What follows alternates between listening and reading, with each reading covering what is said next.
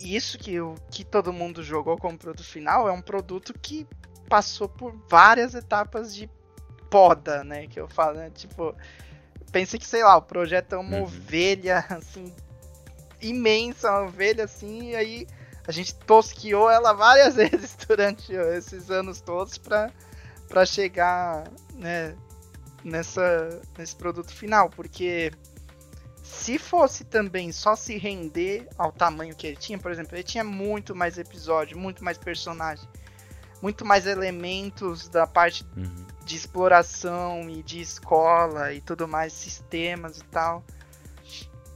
Se a gente fosse se prender e se apegar demais a tudo, eu não estaria tendo essa conversa com você hoje, porque provavelmente o jogo não, não teria sido lançado e nem sei se não seria lançado, né?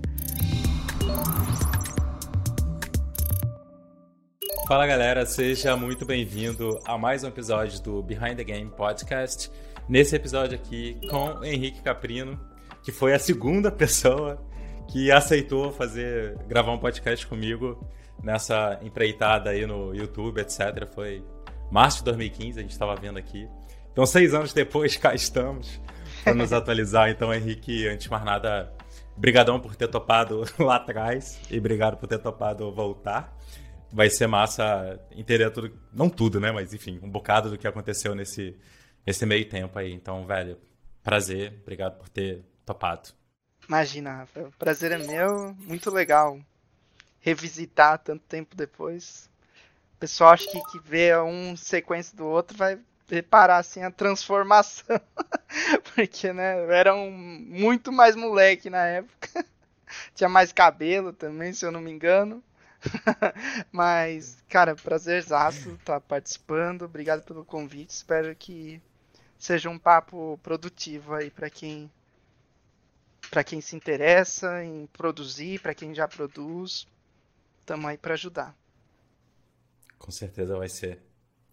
Excelente. Cara, é, que, nem, que nem eu comentei contigo, assim, eu acho que não vale a pena muito a gente entrar na, em, em como que foi a, a fundação da, da Pocket Trap em si, porque, enfim, acho que a gente gravou umas duas horas sobre isso, então o pessoal consegue lá ver. Mas, enfim, vocês publicaram, publicaram Ninjin. Eu lembro que vocês chegaram até aí na Tokyo Game Show, você mandou umas fotos depois, eu botei no blog post, eu lembro disso.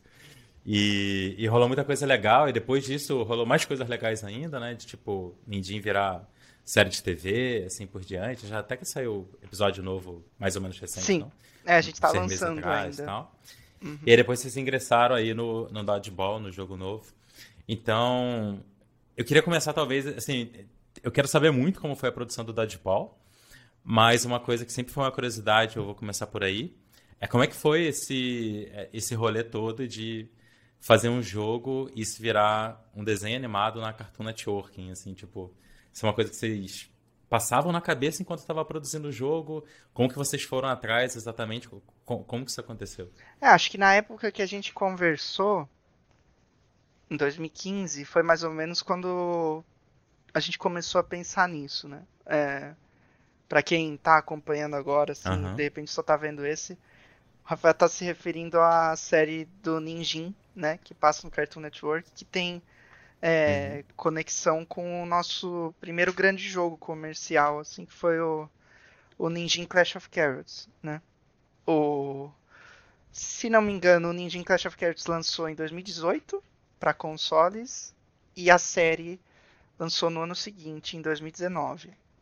Ambos em setembro, por um acaso. Uhum. É, então, uhum.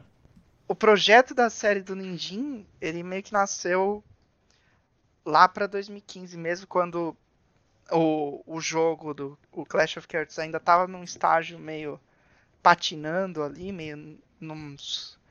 A gente já tinha mostrado em alguns eventos, mas não, a produção não estava todo vapor ainda. E, e, partiu muito assim. A gente na Pocket Trap sempre teve muito como característica fundamental essa questão de não fazer só jogos, fazer IPs, né? Fazer com marcas que possam se uhum. tornar produtos dos mais diversos tipos, desde que HQs, jogos, é, séries. Então isso a gente sempre, sempre quis, desde lá do início. E se tornou possível muito graças ao roteirista e, e co-criador da série, que chama Roger Kiss. Ele era uma pessoa que já trabalhava no setor de animação e Acho uhum. que ele uhum. conheceu o traço do Rodrigo, que é o meu sócio e o criador dos personagens do Ninjin, pela internet mesmo. E a princípio o interesse dele era tentar trabalhar com a gente, talvez em criar personagens para um projeto de série dele. Só que aí a gente enxergou isso uhum. como uma uhum. oportunidade de.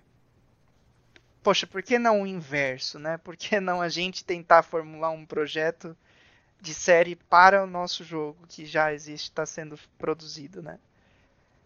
E nasceu daí. Aí a gente fez um trabalho, né, de cocriação com o Roger, que foi o roteirista da série e está com a gente até hoje na, nessa empreitada.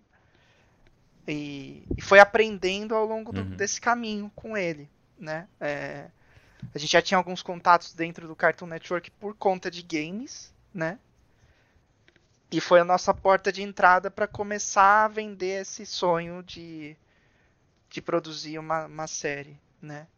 E aí quando chegou, foi crescendo lá dentro do cartoon e tal, e quando chegou na parte de realmente é, pensar na produção, a gente trouxe um outro estúdio, que na época foi a Birdo, que é coprodutora da série daí, porque a gente como estúdio é um estúdio muito indie, muito pequeno, num quesito né? E também de expertise, de background, a gente não tinha tanto de, de animação quanto a gente tem de, de games, né? Então a gente precisava de um, mais um uhum. parceiro para viabilizar. Vocês são quantas e pessoas aí, hoje?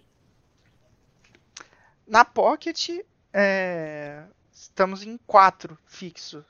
Três sócios e um, e um game designer. Porque a gente é uma.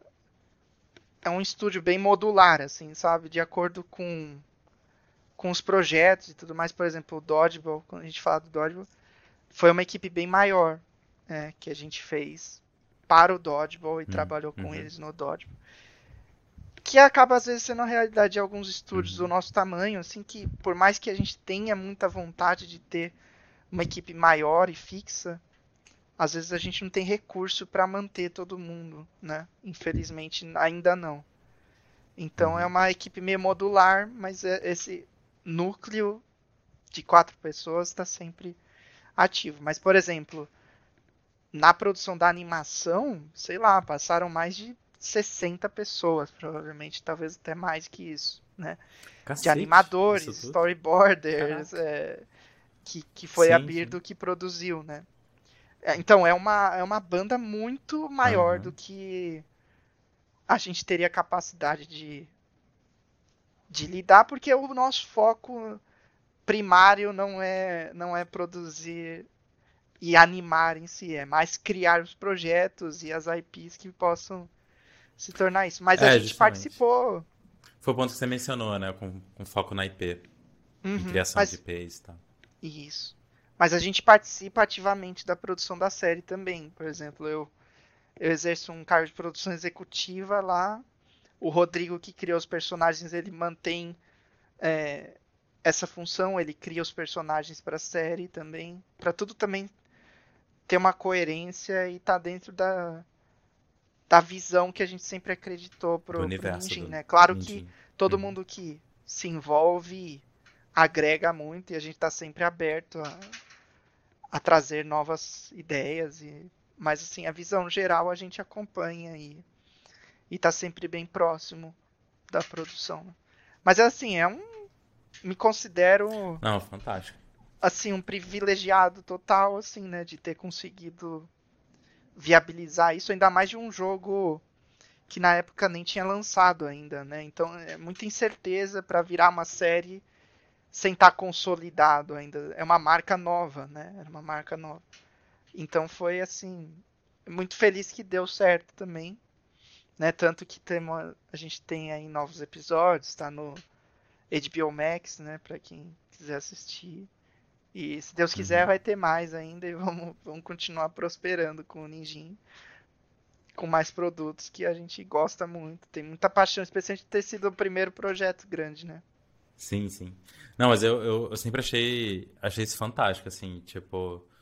Uh, ainda mais aqui no, no mercado que a gente está no Brasil, consolidando cada vez mais, crescendo cada vez mais, mas ainda assim, né, defasado com, com Europa, com Estados Unidos, Canadá, enfim. É, a gente vai passando por vários ciclos, né? O mercado brasileiro teve o ciclo do Adver Games, depois teve um ciclo Sim. forte de prestar bastante serviço para fora. Claro que né, tem, temos empresas de outsourcing hoje, enfim, mas assim, tinha uma época que era quase que isso só, né? Tinha, tinha bastante. E, e sempre teve essa questão, né, de, ou pelo menos eu sempre senti que teve essa questão de que, cara, para consolidar estúdio no longo prazo, a gente precisa construir IP, né? Se a gente prestar serviço para sempre, é legal, Sim. a gente bota dinheiro para dentro, a gente consegue contratar pessoas, desenvolver habilidades e tal, tem seu papel. Mas se a gente não construir IP, a gente não constrói estúdio, né, no, no longo prazo, né? E é, vocês mostraram essa visão desde lá de trás, assim, e conseguirem ter entregue, né? Isso tudo, eu acho incrível, assim. Mas, cara, é, e aí, até pra gente conectar, assim, talvez, porque eu acho que o. Eu não sei se você já tem algum, algum contrato externo a games para o Dodgeball, ou mesmo você pode falar sobre isso, mas também não vamos lá ainda não. Mas o ponto é, ele tem os mesmos ingredientes, digamos assim, para ser um, um, produto de entretenimento amplo de forma geral, né? E não só algo dentro do game. Então, acho que a gente pode começar talvez a falar um pouco sobre isso, porque eu certamente estou curioso sobre como foi a produção uhum. e, e, os pensamentos durante a produção, levando em conta a construção que vocês já tinham conseguido com o Ninjin, né? Mas vamos começar talvez com você falando o que é o Dodgeball, falar um pouquinho sobre o jogo, eu, a gente vai botar uns vídeos na tela e tal, só para o pessoal se contextualizar antes da gente entrar na produção. Pode ser? Perfeito, vamos lá. Bom, então, o Dodgeball foi um projeto que a gente pegou. Ele nasceu enquanto o Ninjin ainda estava rolando, né? Ele nasceu lá no final de 2016. Então, apesar de ter lançado no passado, ele também já é um projeto que está aqui dentro fazia um tempinho já. Pelo, eu quero muito que o próximo projeto tenha um ciclo menor, sinceramente, que parece que a gente só consegue lançar jogo a cada cinco anos. Né? Mas e assim ele nasceu muito também do Ivan, que foi um parceiro externo nosso para esse projeto específico. O Ivan Freire, ele não é é, parte da Pocket Trap, mas ele foi um parceiro importantíssimo para o Dodgeball.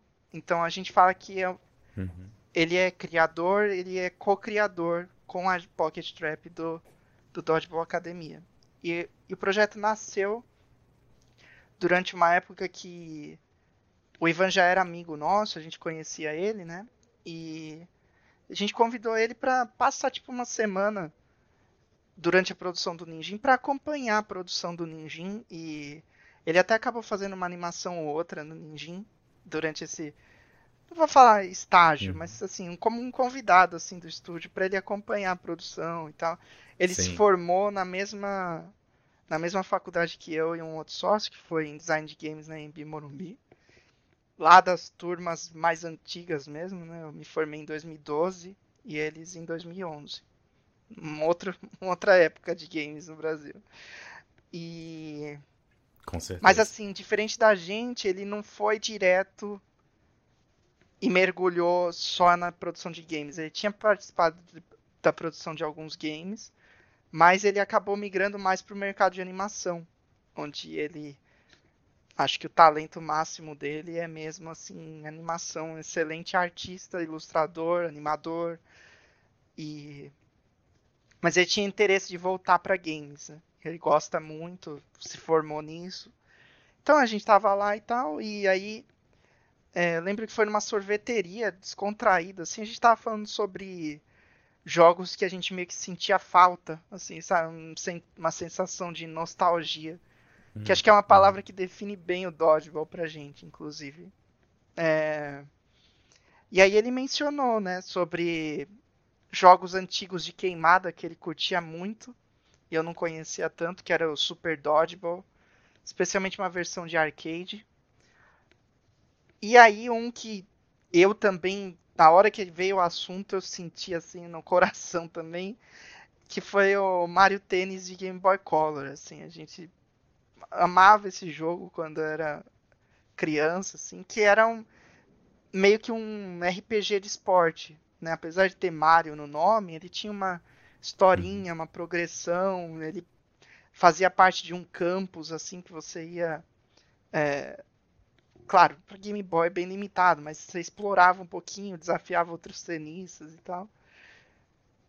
Então, a gente ficou conversando nisso assim, e aí parece que deu uma liga assim, sabe?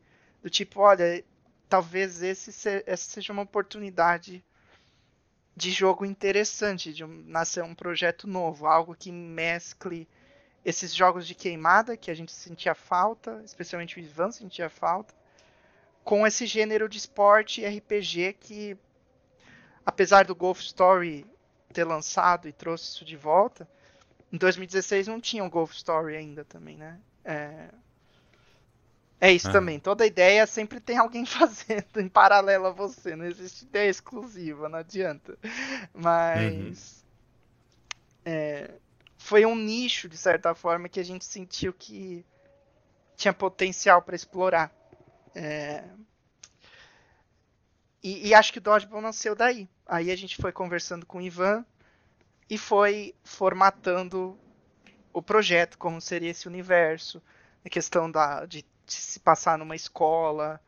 É, e tudo, tudo no Dodgeball tem referência a algo que ou a gente curtia muito, ou referência pessoal de vida, é, muita nostalgia, igual eu falei, né? É, acho que quem jogou consegue sentir que tem elemento de muitos jogos, assim, tipo Pokémon. A gente costuma imprimir elementos de jogos que a gente gosta muito dentro dos nossos, né? É... Mas nasceu daí. E aí, assim, por coincidência, quando a gente começou a debater sobre desenvolver esse projeto, né, começar o projeto, rolou um edital da SPCine de, de produção de, de games. E, e aí a gente aproveitou uhum. esse edital como uma forma de formatar o projeto e realmente. Isso foi o quê? 2016? Talvez? 2016, final de 2016, se não me engano. E calhou como uma oportunidade interessante tá. para dar um, um kickstart nesse projeto, assim, né? É, e aí a gente acabou inscrevendo no edital, passou. Isso validou muito o projeto também, né? O edital mostrou que não era uma ideia maluca, assim, era algo que realmente tinha potencial de ser bom, de, de, de, de render bem no mercado também. Então, essa é a história da, do, do início do Dodgeball. Pessoal, deixa eu aproveitar aqui essa pausa para te fazer um convite. Se você tem interesse em desenvolver jogos com potencial real de vender bem, você precisa conhecer o curso Behind the Game. Nele você vai aprender todas as estratégias e táticas que eu uso no meu estúdio de games e que você vai conseguir aplicar mesmo sendo um desenvolvedor, trabalhando sozinho aí nas noites e nas madrugadas, ou até mesmo se você tiver uma pequena equipe e estiver trabalhando com ela, né, numa parceria ou até mesmo com pessoas contratadas, não importa. As aulas focam em temas que todo mundo que desenvolve jogos precisa conhecer bem, como o processo de produção, marketing, tudo que você precisa para fazer um jogo de qualidade de alta qualidade, dentro do orçamento, tanto de tempo quanto de dinheiro, né? E conseguir conquistar os jogadores e fazer esse jogo vender bem. Então, se você quer dar espaço na criação dos seus jogos e ter receita com eles, não deixe de conferir o link que eu vou deixar na descrição e você vai poder lá fazer a sua inscrição no Behind the Game. Mas é só para eu entender, tipo, Nessa fase pré-edital, eu acho que vocês estavam tocando ainda o Nindim e coisas relacionadas a ele. E o Dodgeball tava meio que em conversas, pré-produção, coisas Isso. desse tipo, né? Tipo, uhum. chegando ali na Exato. direção de arte, tentando entender um pouco melhor como é que vai ser a história, a progressão, etc. E aí, como que foi esse... Como que foi o momento de transição, assim, para começar a trabalhar tempo mais integral nele, assim? No começo foi bem complicado, porque tava rolando muita coisa paralela, não de propósito, mas foi o uhum. timing uhum. que que rolou, a, por exemplo, a aprovação da série do Ninjin, rolou quando o Ninja Clash of Cards conseguiu uma publisher, foi meio nessa época também. Então a gente ficou com muita. Caramba, ficou bem junto. sobrecarregado, né? E o Ivan também estava numa fase que ele queria muito se dedicar exclusivamente ao projeto, mas também estava complicado, porque estava trabalhando em vários outros estúdios e tal. Então, por bastante tempo, a gente foi tocando Dodgeball sem ser em full time, assim. A gente tirava um dia ou tirava Conforme uma dava, semana, né? uma vez ou outra para para produzir e, e andar, prototipar, porque quando a gente entrou no edital, era só o pitch mesmo que tinha, né? A gente não tinha nem protótipo ainda do Dodgeball. Então foi realmente é, Uhum. da estaca zero a partir de 2017. Então a gente foi tocando em paralelo Uhum. e, e a gente conseguiu aí finalmente realmente se dedicar 100% dos nossos esforços ao Dodgeball lá para 2018, depois que lançou o Ninjin, o, o Clash of Cards, né, o jogo. Aí que a gente transitou, todo mundo que tinha, o meu Uhum. sócio programador se passou a se dedicar exclusivamente a ele. Já tinha alguma. Tinha protótipo, tinha uma demo tal, mas era tudo meio cru ainda, né? É, e a Uhum. partir de 2018 que realmente a gente começou a tocar para valer e aí em 2019 a gente fechou com a Humble, que foi a nossa publisher. E aí 2019, 2020, é, especialmente 2020 foi o ano crucial assim que a gente passou é, a produzir realmente o, o jogo todo, assim, o corpo produto, dele né? mesmo, Uhum. né? É, transformou no produto final.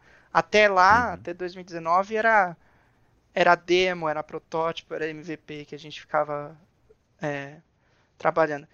E, e foi um processo de muita iteração achar a mecânica ideal, especialmente para as partidas de queimada, assim.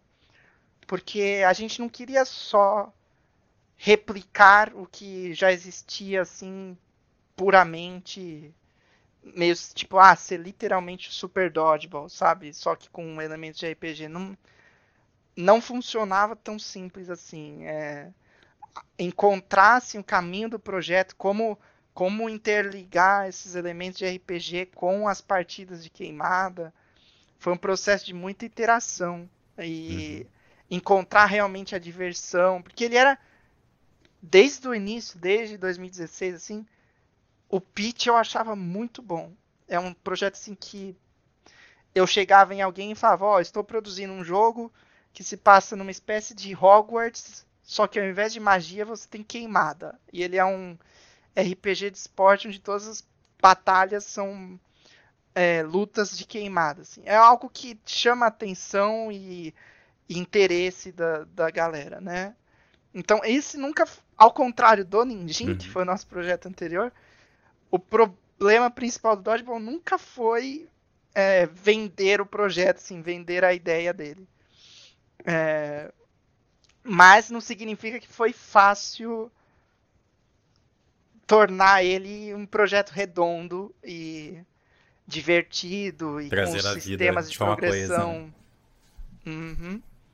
Então, é, não é que a gente estava parado antes de 2019, é que a gente estava realmente estudando e testando muitas coisas, tipo o lance de deturpar as regras básicas da queimada surgiu aí, por exemplo. Antes a gente tentou fazer um jogo onde tinha uma bola só.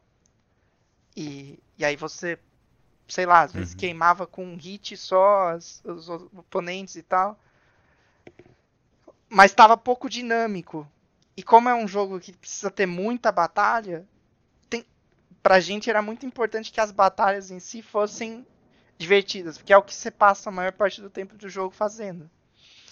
É, se fosse monótono, se Aham. não fosse engajante as batalhas, não, o jogo ia ficar muito pobrinho, assim, né? Então, gente passou muito tempo Uhum. polindo e desenvolvendo a mecânica e as regras da queimada. Aí veio o lance de trazer várias bolas para a partida, é, bolas com efeitos diferentes, personagens com efeitos diferentes. É o lance do lance mais RPG da coisa, né? O lance de cada personagem meio que tem tem o bexigo que tem habilidades de cura e tudo mais. E cada coisinha dessa é um sistema novo para implementar no jogo e assim é é tipo, para quem tá de fora Cara, às vezes parece pouco, parece pouco personagem, parece pouca variação, mas na real a gente tentou assim ir no nosso limite, sabe, nesse quesito. Nossa, você tocou em vários pontos interessantes assim. Eu acho que primeiro uma coisa que eu achei só para sublinhar assim, alguns pontos é o, o, primeiro ponto foi quando você falou de no dodgeball, a gente tinha uma ideia, é, um pitch, né, digamos assim, sólido desde o início. E foi difícil pra caramba consolidar isso num produto que estava à altura do pitch, né? Acho que no final uhum, das contas é isso, né? num jogo que estava ali à altura do, da ideia original. E aí, eu só, só, eu só consigo lembrar das um milhão de pessoas que tem achando que tem uma ideia mágica e, e isso é tudo que importa, né? E não podia estar mais longe da verdade, né? Porque, assim, cara, ideia boa. Todo mundo tem uma por ano, assim, no mínimo, a ideia de que se, se fosse implementasse igualzinho ia ser foda, ia ser maravilhoso. Mas, cara, executar é a parte difícil pra cacete, cara. Porque eu lembro, eu tava comentando aqui contigo, eu tava comentando contigo antes da gente começar, que a gente tá fazendo um, um projeto bem maior na Minimal, a gente está desenvolvendo há um ano, sei lá, ainda tem mais um ano até, até entrar em Early Access, alguma coisa assim. E eu lembro que quando eu estava no comecinho desse projeto, eu falei com, com uma pessoa muito, muito, muito mais experiente, que já tinha feito jogos, sei lá, custo de 5 milhões de reais e tal, tipo, bem maior do que a gente está fazendo. E uhum. aí, ele falou uma coisa que eu achei curiosa, porque eu não estava esperando. Ele comentou, cara, uma coisa que você vai perceber agora fazendo um jogo maior é que você vai achar que começou a fazer o jogo várias vezes. Aí, na, na ah, época eu não dei muita bola, assim, não, como assim? O que você tá falando? E, cara, exatamente isso, assim. Tipo, teve, teve uns dois, três momentos de agora vai, agora a gente achou o que precisava no jogo, vai ser foda, é, é só, né? É só fazer, né? Tipo, que nem você falou de encontrar diversão, de encontrar o conjunto de elementos que gera uma coesão, que entrega a experiência do produto, a visão e assim por diante, né? E, cara, foi, foi bem isso com a gente, assim, a gente teve uns dois ou três é, começos falsos, né? False starts. E aí, enfim, agora a gente acha que tá num caminho maneiro e tal. Mas, cara, isso daí foi, é... foi, foi lição pra gente, assim, foi, foi interessante. É, é a realidade de muitos projetos mesmo. É, o Dodgeball é totalmente isso. A gente demorou para realmente engrenar e aí só produzir conteúdo pro jogo, né? Que é tipo, as batalhas Sim, de chefe, sei lá, os o conteúdo dos episódios, no caso do, do Queimada, que é, que é por episódio, né? Antes disso, tem uma parte que, sei lá, a estrutura que vai levar a produção só de conteúdo. Leva um tempo até você achar isso para ir só executar um caminho. Porque aquilo, se for ver, o Dodgeball foi assim. Claro que a gente não tava full time. Mas a gente ficou muito mais tempo iterando, testando, meio que patinando, digamos assim, para achar realmente o jogo ideal. Porque produção uhum. de conteúdo mesmo inteiro foi um ano, se for ver. Não é um absurdo, mas foi mais de um ano só em meio que pré-produção, protótipo, é, chegar numa demo convincente que, enfim, que faz você enxergar o todo, né? Sim. É um processo às vezes o jogo é mais rápido, chega nisso, uhum. às vezes. É. Às vezes nunca chega também. É um, que é um problema também. que, uhum. Se já tem alguém financiando, é um, é um problemaço. É, por isso também. que. Por isso que geralmente as publishers, apesar do pitch ou da ideia ser muito boa, eu ainda não vi, pessoalmente, uma publisher que fechasse um negócio de financiamento sem ter algo jogável antes, né? Eles sempre querem realmente, ah, a ideia é uhum. excelente, mas preciso testar. E não é só para testar para ver se você como desenvolvedor tem capacidade de executar, é para né? também é para também ver se aquilo que está na, no, no campo das ideias funciona tão bem na ideia quanto na, na prática, né? não, justamente. Cara, tem tem em, em estudo assim de, de, de, gestão de produto e tal, tem uma separação que eu ouço falar pouco assim no mercado de games. Mercado de games mobile assim, ainda ouve um pouco mais, assim que tem, tem uma proximidade maior talvez com gestão de produto e assim por diante. Mas é, eles separam, de forma geral, a criação do produto em duas etapas, que é bem isso que a gente está falando. E aí, só para, sei lá, se alguém quiser pesquisar alguma coisa depois, mas, enfim. Uhum. Que é a fase de discovery e a fase de delivery, né? De descoberta do produto e entrega do produto, né? É, descoberta no sentido do que a gente está falando, né? De encontrar quais são qual é o conjunto de features que entrega a visão do produto e são coisas entre si, e é implementável e vai ser bom, vai fazer sentido, e assim por diante. E delivery, né? Entrega, mas nessa parte de. Que, que nem você estava falando, né? Ah, produção de conteúdo mesmo foi um ano, né? E aí, tô falando só isso porque muitas vezes, ainda mais quando a gente está tá no começo e tal, ou quando a gente está olhando um tipo de produto que é num escopo que a gente não entende, né? Sei lá, talvez um produto que custe 20 milhões de dólares para nós dois, a gente não vai conseguir entender exatamente como é que se faz um troço desse olhando ele na loja, né? Então, isso vale para o iniciante também, né? A pessoa que fez, fez só uns protótipos vai olhar um produto, sei lá, meio milhão, um milhão de reais para fazer, né? É, de que muitas vezes você olha para o jogo e pensa, nossa, mas isso daqui dá para fazer, dava para fazer com menos dinheiro, ou dava para fazer em menos tempo. Só que quase sempre essa pessoa tá na cabeça a parte da entrega, né? Tipo, de copiar aquilo que ela já tá vendo, né? Se fosse fazer isso do zero, né? Perdi todos os arquivos, né? deletaram tudo, tem que fazer tudo de novo. Beleza, talvez seja rápido. Mas, cara, a parte de descoberta de, do que é o jogo, né? É essa parte que muitas vezes é o que custa pra caramba, né? De da ideia até algo sólido, coeso. Sim, é, e não dá para subestimar. Não. Quem subestima se ferra em algum momento. Que essa parte de longe é mais desafiadora, pelo menos na minha opinião, assim. Não, só ia complementar, né, que quanto à parte de pensar em em transformar o Dodgeball em outros produtos, é algo que a gente pensa assim, é que a gente tem interesse, mas no momento assim não tem nada andando assim. Né? Também, assim, é um negócio, um lance que não é porque o, o Ninja virou série que todos os nossos jogos vão seguir o mesmo caminho, né? Mas, claro que, que é do nosso interesse uhum. e é do interesse do Ivan também, que, que tem mais propriedade até que a gente nessa, nessa indústria para tentar transformar, é algo que a gente quer que role também, sim. Mas, no momento, estamos uhum. só avaliando e, e pensando, não tem nada rolando ainda. não, fantástico. E, cara, é, então, assim, foram, foram vários anos envolvido com, com o Dodgeball. É, eu acho que eu nunca fiquei cinco anos num projeto só. Uh, até a faculdade ficou mais curta. Então eu fico pensando assim, tipo, cara, deve ser super cansativo e tudo mais, né? Eu já fiquei em dois. já ficou em dois, né? Pois é. E mas, mas o que eu queria te perguntar é quais, assim, quais, quais lições você tirou? Porque certamente é absurdamente difícil manter a motivação, manter a coesão, manter a vontade de fazer as coisas acontecerem e também que, tipo, quando a gente vê uma coisa pronta e finalizada e, e, e com boas reviews e o pessoal falando bem, que nem é o Dodgeball agora, beleza, né? A gente tem esse arco concluído de narrativa de como que foi, que é o que a gente está contando aqui. Mas no meio dessa história toda, né, quando tava lá, sei lá, 2017, 2018, uh, imagino eu, por ser parte de qualquer projeto, tem, tem, tem vales e cumes, né? Tipo, tem os momentos que você tá, nossa, será que se um dia vai se encaixar em alguma coisa coesa, né, e tudo mais. Então, eu queria te perguntar, assim, dicas para passar por, esse, por esses vales, como que foi esse processo de, de criar um, um projeto tão longo, né? Tem algo que você ou faria diferente para um projeto futuro, ou daria como recomendação para alguém que está, talvez, no meio do caminho agora, né? Uhum. É. Bom, a primeira coisa que foi muito difícil foi não ter.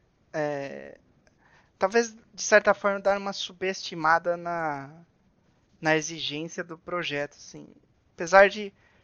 Você vê, eu já vinha de uma experiência, então eu já sabia e não só do Ninjinho, outros vários projetos que a gente já executou. Então, assim, eu não me considerava, sei lá, um analfabeto em questão de escopo, né? Alguém que não tem noção nenhuma, assim, do, uhum. das exigências que o projeto vai ter.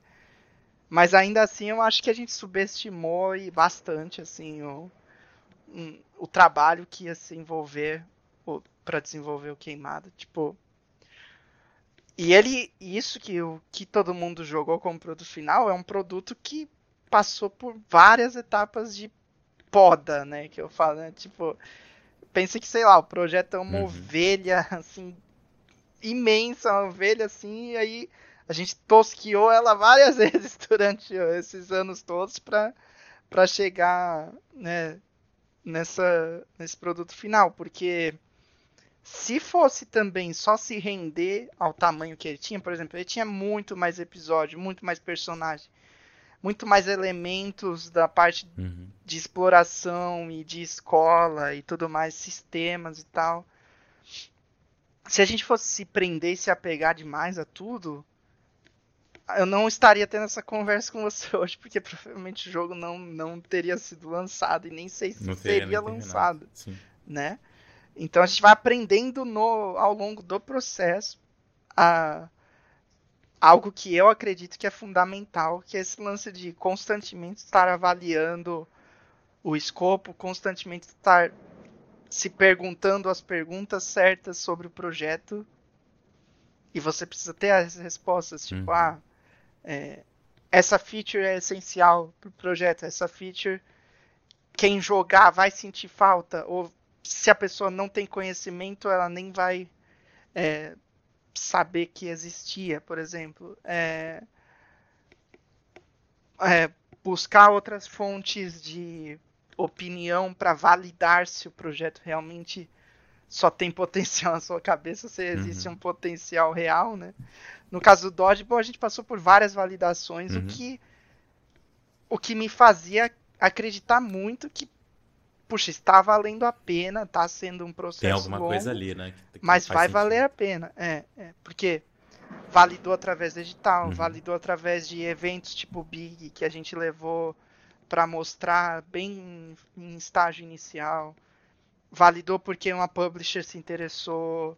Então, várias vezes durante o projeto eu me questionava assim do tipo, putz, eu não sei, talvez o jogo não seja tão bom quanto eu imaginei que seria ou que eu mas aí eu tento resgatar essas validações para me para me manter nos trilhos e não que é muito fácil você se viciar em acabar tendo um pensamento meio negativo também às vezes, né? De tipo, putz, porque sei lá, eu joguei 600 horas de Dodgeball, né? É claro que eu, é claro que eu não vou ser a pessoa mais entusiasmada para se alguém me chama para jogar, porque, né, eu vivi e joguei uhum. muito já. Mas para você que nunca viu e de repente uhum. tá vendo pela primeira vez é algo muito legal, muito mágico. Então, acho que essas coisas trazem a uhum. energia a energia necessária para você não, não não se perder quando é uma coisa um processo longo assim. E também obviamente quebrar em quebrar o projeto que é imenso às vezes em etapas menores para você ver a coisa andando mesmo, né? Então, cada episódio lá uhum. no Dodgeball tem oito episódios, né? Como se fosse, ao invés de fase, tem os episódios. Cada episódio com que a gente terminava é um evento para se celebrar, assim, né? Porque é, é um estamos a um passo mais próximo do fim, né? então, é, uhum. não tem como abraçar tudo de uma vez. Você precisa estruturar o projeto de uma forma que, por mais que seja grande e longo, você está ali desenvolvendo algo pequeno, entre aspas. Você está desenvolvendo aquele pedaço agora. Não precisa, não precisa se preocupar tanto com todos os outros que ainda estão por vir. Claro, precisa estar tá planejado, precisa estar tá traçado. Mas na hora que você está trabalhando, você está focado naquela atividade menor, né? Então, é o que guiou a gente. Uhum. Foram essas milestones. Cara. E também acho que o, o, o, compromisso que a gente tinha, né? A gente tinha um compromisso com a SPCine desse jogo existir, ser lançado e tudo mais. A gente tinha o compromisso depois com a publisher. Uhum. E a uhum. publisher faz um acompanhamento do dia a dia, né? A publisher não simplesmente chega lá, financia e tá, toma aí, é, daqui um ano a gente se fala para ver o, o resultado. Não, existe uma conversa, reunião de acompanhamento de produção, tudo mais. Então, quando você está no dia a dia, por mais que dure muito tempo a produção, você não não sente tanto assim. Acho que eu senti mais o peso quando tava em, em fases de incerteza. Porque aí dá meio que uma, uma agonia, sabe? Tipo, ah, estou aqui desenvolvendo esse começo, eu não sei se alguém vai se interessar ou não, eu não achei ainda o caminho certeiro do jogo. Essa parte para mim é a mais difícil. Assim, tanto que a gente está agora, né, começando a desenvolver novas ideias, pensar no que vem em, em seguida. E, sei lá, é um processo tão gostoso quanto angustiante, assim, eu diria. Porque eu tô meio que com saudade da pressão de ter tudo certinho já programado.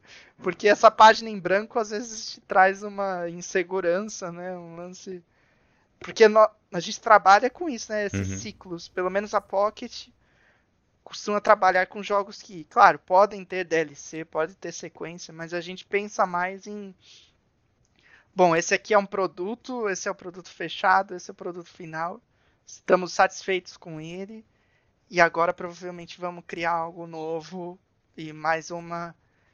Vamos abrir mais uma, uma porta diferente, ao invés de só ficar tentando martelar uma mesma IP, né? A gente quer ter várias, assim, pelo menos nesse momento. Diferente de alguém que trabalha com um jogo online, um jogo mobile, que geralmente é uma outra filosofia. Você precisa pensar no jogo para ele durar muito tempo de preferência, né? Depois uhum. do lançamento você quer que tenha é, mobile longa, o jogo é um conteúdo. serviço, né? Muito mais do que um produto. Exato. Mas a gente trabalha mais assim com ciclos né? Pessoal, se vocês estão assistindo essa entrevista aqui, eu imagino que você tem interesse em aprender sobre estratégias e táticas para criar jogos de qualidade dentro do orçamento de tempo e dinheiro que você tem, mas que ainda assim tem um potencial de vender milhares de cópias. Se esse é o teu caso, eu queria te fazer um convite para conhecer o curso Behind the Game. Nele eu ensino todas as estratégias e táticas que eu uso no dia a dia do meu estúdio de games para criar jogos lucrativos no prazo e que vendem bem e que os jogadores gostam. A gente já tem vários alunos, centenas de alunos alunos, mais de uma centena de jogos publicados pelos alunos, talvez até um pouco mais do que isso. Então eu vou deixar um link aqui na descrição para você conhecer e fazer a sua inscrição no Behind the Game. Cara, eu, eu, ia te perguntar mesmo sobre projetos novos e tal, mas só pra, só pra pontuar uma coisa que você tava. Enquanto você tava falando, eu tava pensando aqui, eu acho que, que é uma dica muito, muito valiosa, assim, de maneira geral, que você mencionou que eram validações externas que ajudava a, a seguir em frente nos momentos de, de incerteza ou de de tá difícil mesmo, né? Que assim, todo mundo tem semanas e semanas, né? Então, Sim. essas validações externas muitas vezes ajudam a gente a seguir em frente, né?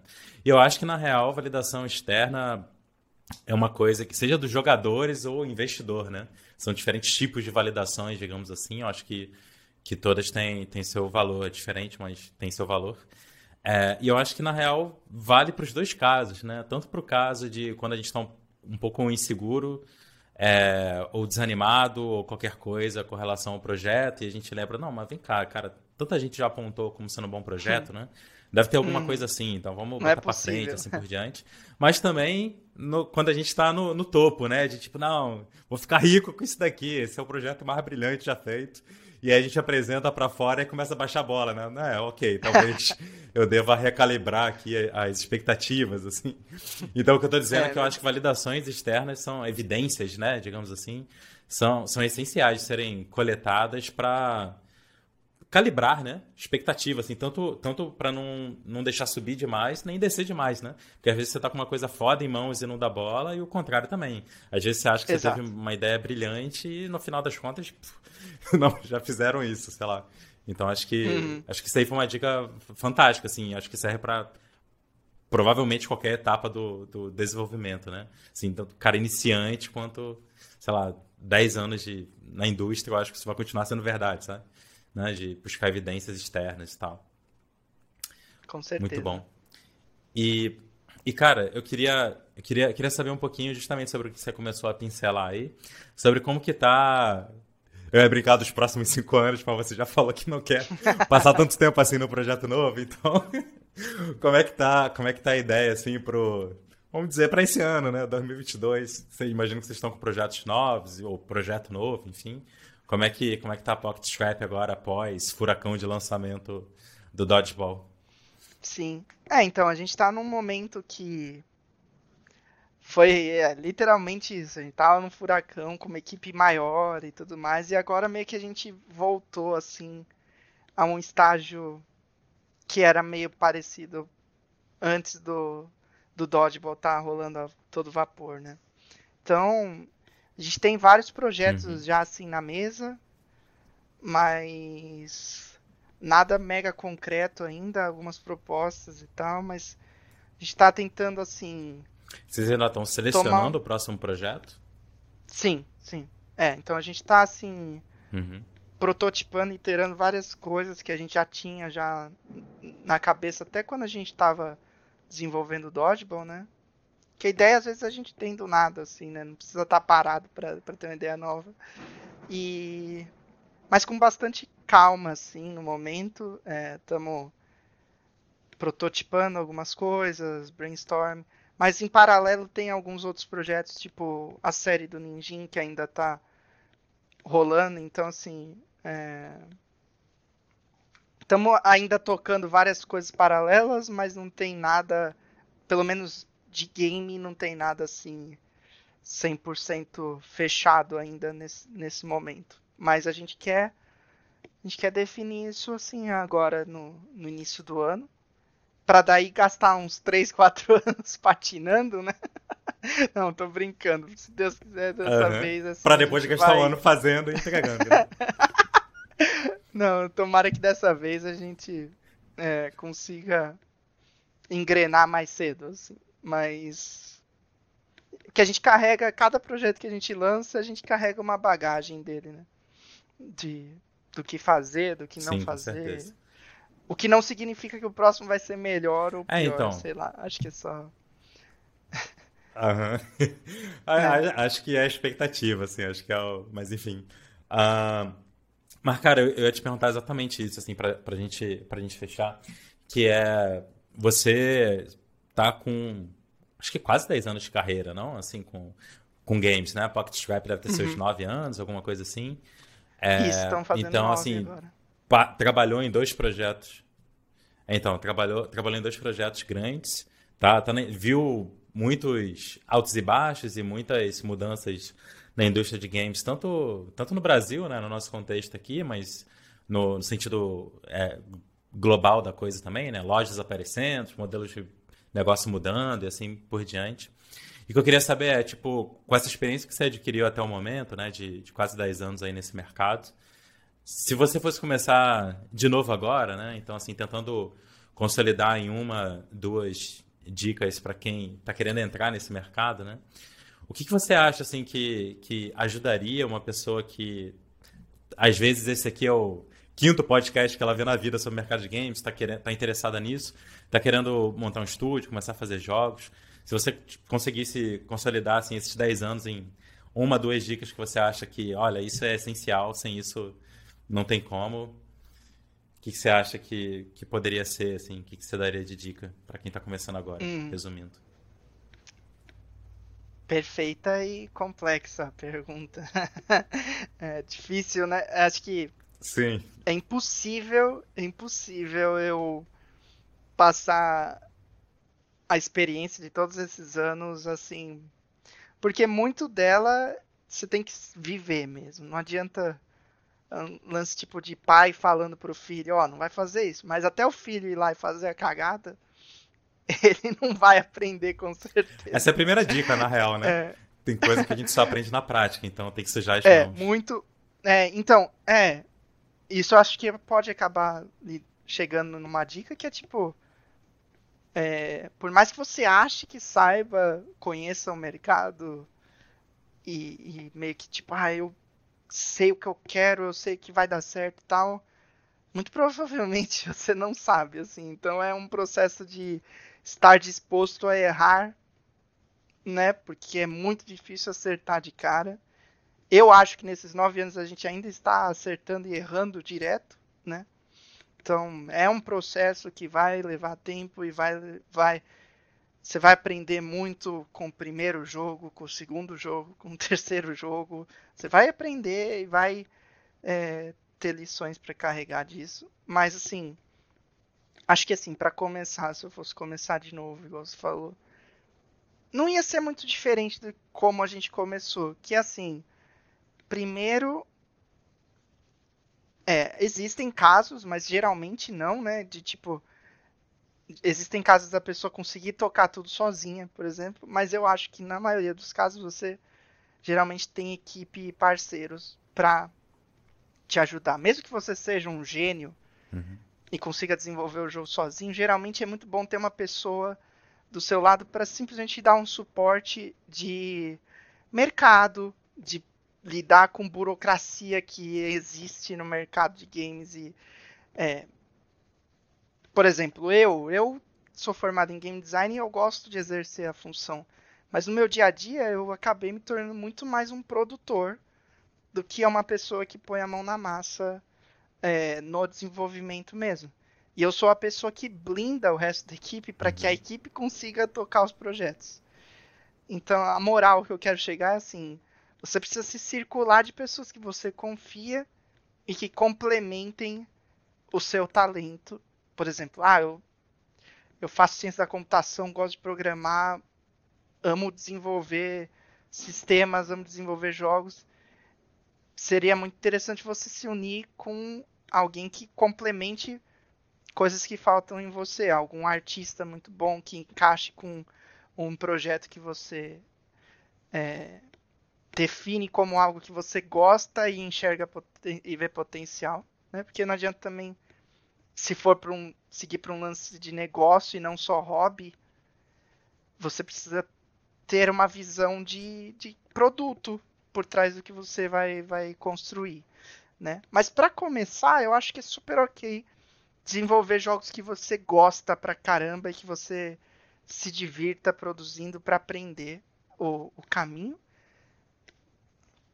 E provavelmente às vezes experimentar lançar. Por exemplo, pouca gente sabe se assistir o primeiro episódio lá atrás, vai saber, mas o Ninjinho não nasceu já o Ninja Clash of Cards. O Ninja nasceu como um jogo para iOS na época, porque na época era a plataforma mais acessível para gente.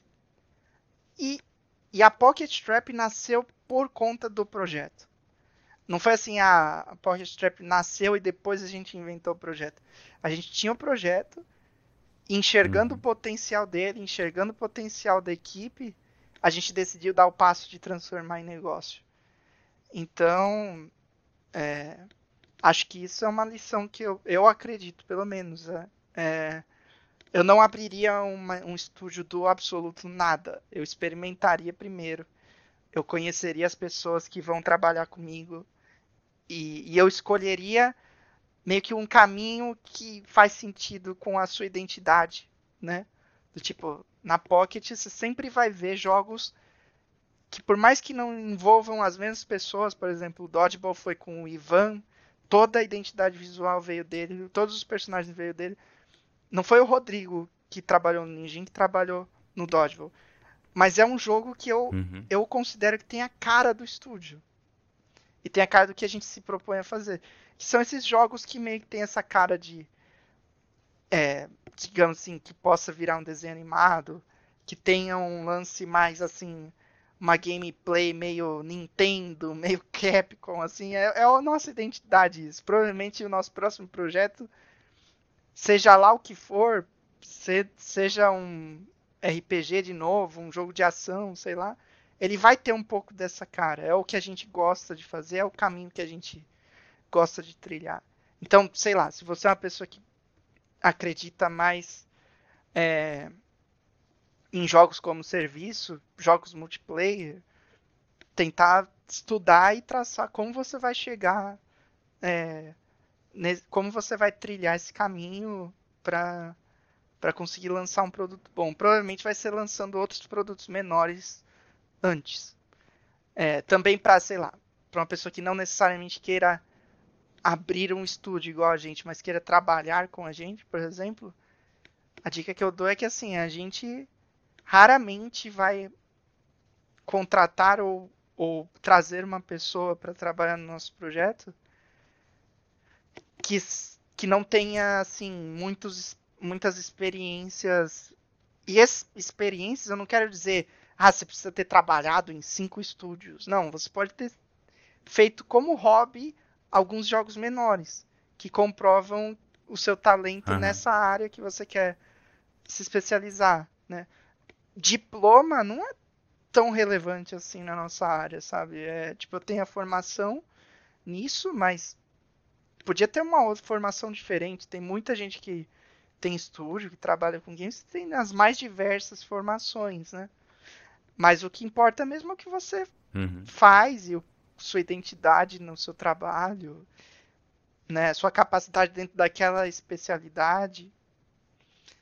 Então, me alonguei que eu, eu, falo por horas sobre esse assunto aí, porque é muito interessante e eu acho que não tem resposta certa. Não, mas. Né?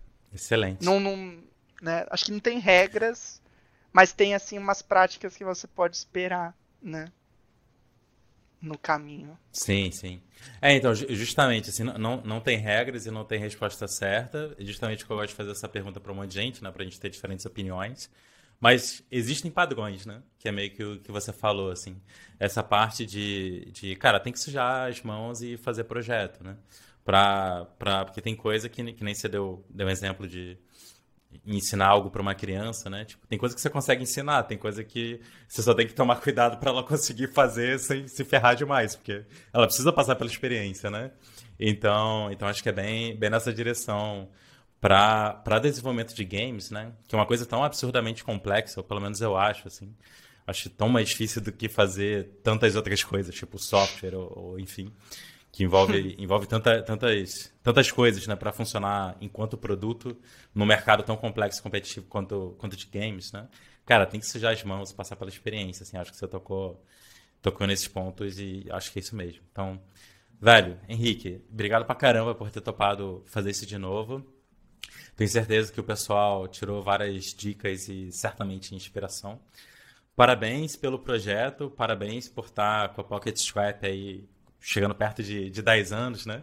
Daqui a, daqui a pouquinho, não falta muito. O que é um baita desafio e um baita achievement, né? Já para pegar um pouco de meta, mas certamente, certamente um grande, um grande, uma grande conquista, assim. Então, parabéns, de verdade.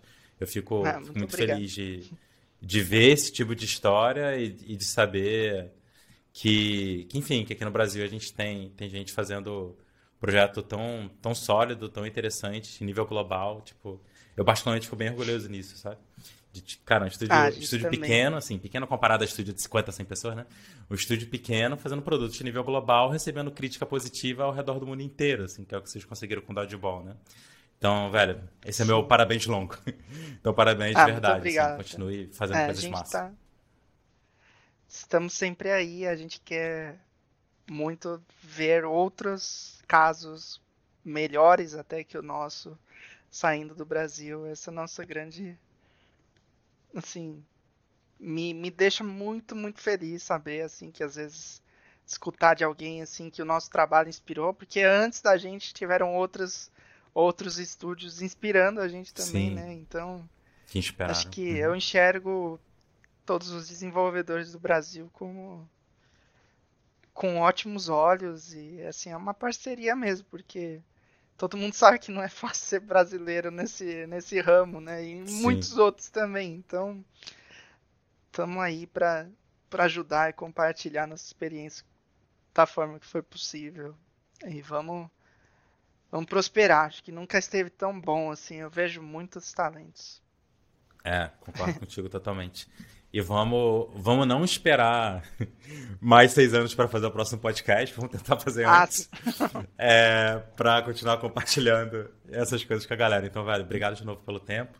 E, pessoal, espero que Valeu. vocês tenham aprendido de montão.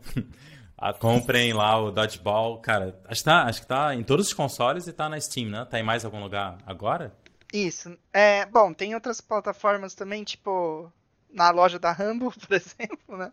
É, mas enfim, no fundo é PC, é, Xbox, Switch e PS4, PS5, é, tem tudo. Excelente. Então é isso. Valeu, galera. Até o próximo episódio e até.